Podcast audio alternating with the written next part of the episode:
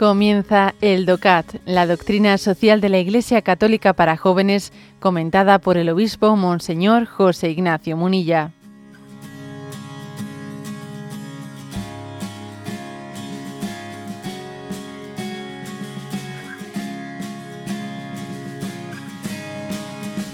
Punto 259.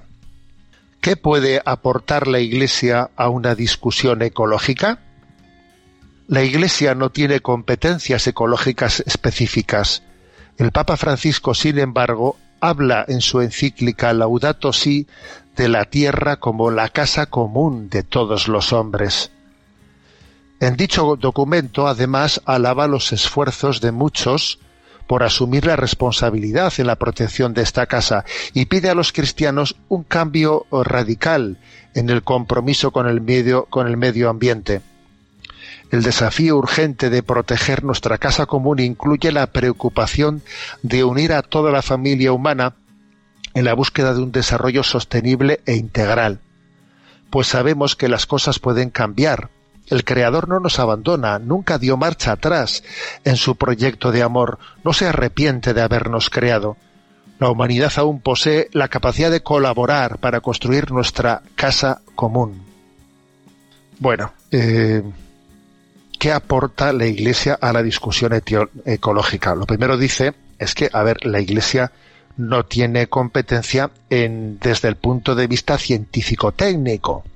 O sea, la Iglesia no está para opinar sobre cuestiones ecológicas en las que los científicos puedan tener un margen de opinión. No, tiene que haber, obviamente, cada uno en su campo, cada uno en su terreno. Y entonces la Iglesia desde su terreno lo que sí que puede es hacer una orientación moral. Y esa orientación moral comienza, fijaros, por hablar de la casa común. Una casa común en la que hoy en día tenemos muy claro que tenemos una corresponsabilidad en lo que pasa en el resto del mundo, que no, que no se puede uno agarrar a un, a un supuesto eh, eh, valor patrio. Bueno, yo aquí lo que me importa es lo que pase en mi patria y lo que pase fuera de mi patria. No, perdona, eso no sirve eso no sirve, porque, claro, pues porque lo que hoy en día sabemos que lo que pasa en el Amazonas tiene pues una repercusión muy grande a nivel mundial. Porque el Amazonas es un pulmón, un pulmón ¿eh? de oxígeno. Hoy en día sabemos que lo que pase en el casco, en el casco polar va a tener mucha repercusión. O sea que es que el mundo tiene un equilibrio ecológico entonces tenemos que tomar conciencia de esa corresponsabilidad y, de la importancia de una colaboración. Entonces creo que esa sensibilidad religiosa ayuda mucho, ayuda mucho, ¿no? A, suscitar una corresponsabilidad y en tomarnos todos en serio, ¿no? Nuestra aportación, nuestra contribución al desafío, ¿eh? al desafío ecológico. Aquí el DOCAT nos ofrece un texto precioso que, el Papa Benedicto XVI eh, lo compartió cuando fue él a Sydney. Recuerdo que también estuvo un servidor, era yo entonces obispo de Palencia, y fui eh, como responsable de la pastoral juvenil española. La verdad es que fue un viaje precioso. Y claro, como en el avión yendo a Sydney es que dabas la vuelta al mundo, ¿no? Y era, era impresionante ver en el avión todo lo que ibas viendo, era increíble, ¿no?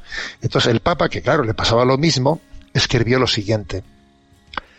El relampagueo del Mediterráneo, la magnificencia del desierto norteafricano, la exuberante selva de Asia, la inmensidad del océano Pacífico, el horizonte sobre el que surge y se pone el sol, el majestuoso esplendor de la belleza natural de Australia, todo eso que he podido disfrutar durante un par de días suscita un profundo sentido de temor reverencial. Impresionante esta frase, ¿eh? Uno ve todo eso, ve lo que es el mundo, ves lo que es la naturaleza y dice, qué impresionante, ¿no? Y todo esto suscita una conciencia de temor reverencial, de que tenemos que saber cuidar las cosas. Esto es un regalo de Dios. Esta es una casa común para todos nosotros. Tenemos que tomarnos en serio, ¿no? Nuestra responsabilidad en su cuidado.